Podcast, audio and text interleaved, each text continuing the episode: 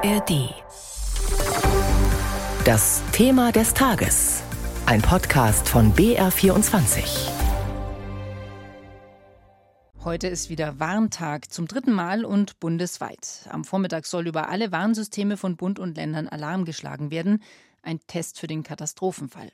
Auch die Kommunen machen mit. Beim ersten Mal vor drei Jahren gab es Riesenprobleme und im vergangenen Jahr lief es dann besser. Ich habe die Nina-App installiert bei der letzten Warntag. Das hat bei mir funktioniert alles. Da passierte gar nichts. Ansonsten warnt sie mich dauernd vor irgendwelchen Gewittern. Ein ganz neues Geräusch, was aus dem Telefon rauskam, was ich so noch nicht vorher gehabt habe. Der Warntag soll ein Härtetest sein für die technischen und organisatorischen Abläufe und auch die Bürgerinnen und Bürger für das Thema sensibilisieren. Oliver Neuroth aus unserem Hauptstadtstudio erklärt, was um 11 Uhr passiert. Es dürfte laut werden. Alle Sirenen, die es in Deutschland gibt, sollen gleichzeitig losheulen, alle rund 38.000. Und die meisten Smartphones sollen um 11 Uhr piepsen, einen schrillen Ton von sich geben. Und es ploppt dann eine Warnmeldung auf. Dafür muss sich niemand extra registrieren oder eine spezielle App herunterladen. Es läuft über Cell Broadcast, ein System, wofür das Smartphone nur eingeschaltet sein muss und Empfang haben muss. Wer eine Warn-App auf dem Handy hat, die Nina-Warn-App zum Beispiel oder Cat-Warn, soll über die zusätzlich eine Nachricht Nachricht bekommen. Die Warnmeldung läuft auch im Radio und im Fernsehen und wird auf digitalen Anzeigetafeln eingeblendet, außerdem auf Bahnhöfen und in Zügen durchgesagt. Wie wichtig solche Warnsysteme sind, das ist ja vor zwei Jahren bei der Flutkatastrophe in Rheinland-Pfalz und Nordrhein-Westfalen deutlich geworden. Damals wurden die Menschen nicht rechtzeitig über die drohende Gefahr informiert. Der Bund hat daraufhin unter anderem mit fast 90 Millionen Euro den Ausbau des Sirenennetzes gefördert. Außerdem wurde das sogenannte Cell Broadcast eingeführt. Welche Rolle das System spielt, darüber hat mein Kollege Oliver Fritzel mit Ralf Tiesler gesprochen. Er ist der Präsident des Bundesamtes für Bevölkerungsschutz und Katastrophenhilfe, das den heutigen Warntag verantwortet. Cell Broadcast ist ja die neueste Warnmethode, zumindest bei uns in Deutschland. Nach der Flutkatastrophe im Ahrtal, da haben wir dieses System bekommen. Jeder Handynutzer kriegt äh, eine Nachricht aufs Display und das Ganze mit einem unüberhörbaren Signalton. Beim letzten Mal, Herr Tiesler, hat das ja nur bei etwas mehr als der Hälfte der Menschen geklappt. Wie soll es diesmal denn besser laufen?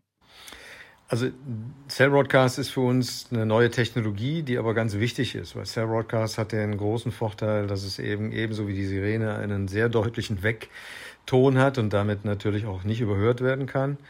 Äh, wir waren mit den 53 Prozent äh, außerordentlich zufrieden, ähm, denn das war viel mehr, als man äh, nach einer so schnellen Einführung des Systems einfach technisch erwarten können. Ähm, und es hat vor allem das bestätigt, was uns am wichtigsten ist. Wir erreichen über den Warnmittelmix am Ende fast die gesamte Bevölkerung. Beim letzten Mal haben wir 90 Prozent der Menschen erreicht.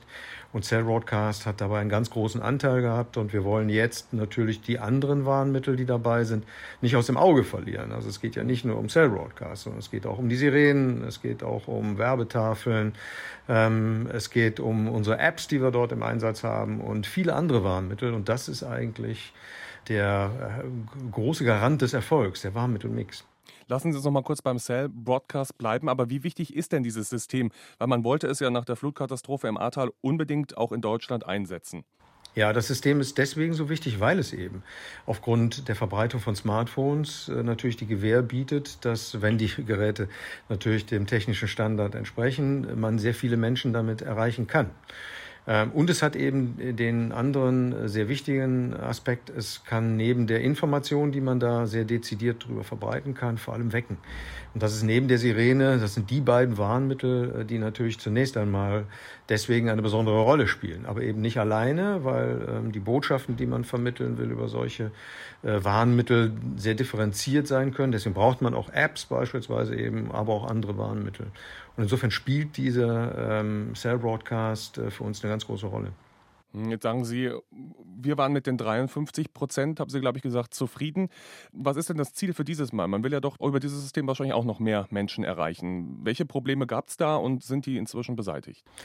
Es gab keine Probleme im technischen Sinn mit, äh, mit Cell Broadcast, ähm, sondern es geht einfach darum, dass wir diese ähm, Tests, die wir jetzt haben, diese Stresstests, häufiger wiederholen müssen, damit die Sensibilität der Bevölkerung wächst, an einem solchen Warntag eben auch tatsächlich äh, dieses System zu benutzen.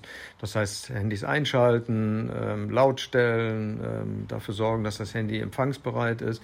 Ähm, dafür wollen wir sensibilisieren für den Warntag, für das Thema Warnung. Und insofern äh, waren die 53 Prozent als Startgröße schon sehr gut und wir wollen das natürlich in den nächsten Jahren auch ausbauen. Nun hatten wir hier in Bayern, in Nürnberg genauer gesagt, ein Hochwasser im August. Da hat sich dann nachher die Frage gestellt, warum wurde da nicht über Cell Broadcast äh, gewarnt? Da haben die Behörden vor Ort anschließend gesagt, wir haben uns dagegen entschieden. Wie hoch muss denn die Schwelle sein aus Ihrer Sicht, um dieses System zu aktivieren? Ähm, das können eigentlich immer nur diejenigen entscheiden, die vor Ort äh, Verantwortung tragen für die Auslösung eines Warnsystems. Ähm, denn die Abhängigkeit äh, einer solchen Frage von der ähm, ähm, von den Grundlagen, die in der Warnung natürlich immer eine Rolle spielen, nämlich was ist da passiert, wen müssen wir erreichen, zu welcher Tageszeit ist das nötig, die können, kann man nur vor Ort äh, beurteilen. Und äh, ich habe keine Information, was bei Nürnberg äh, der wesentliche Aspekt dabei im Hintergrund gewesen ist. Ich kann Ihnen nur einen aus meiner Sicht sagen.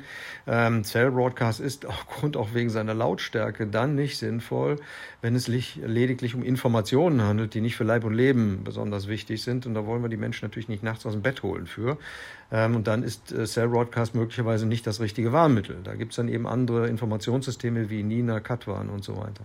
Also am Ende sitzt da dann doch ein Mensch vor Ort und muss entscheiden, ob eine Warnung ausgelöst wird. Wie stellt man denn sicher, dass dieser Faktor Mensch dann auch in einem Fall wie der Flutkatastrophe im Ahrtal funktioniert?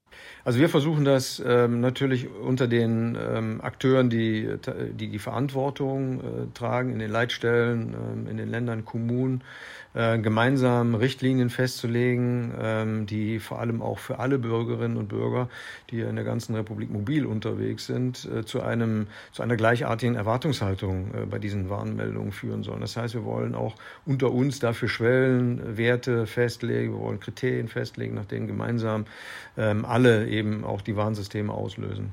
Sind die Kommunikations- und Entscheidungswege denn klar genug geregelt? Das ist ja auch immer so eine Frage. Bund, Länder, Kommunen, ähm, wie sich da abgestimmt wird.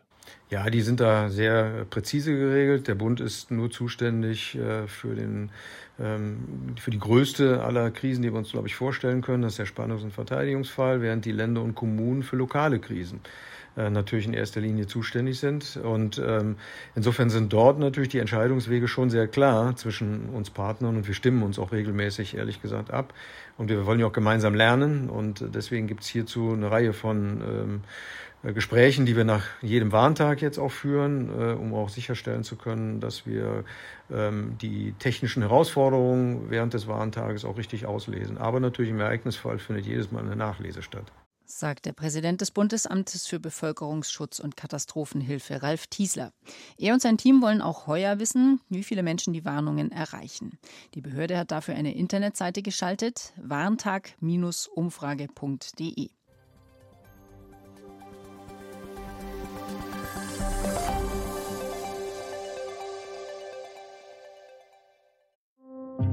Hi, ich bin Viktoria Kobmann von 11KM, der Tagesschau-Podcast.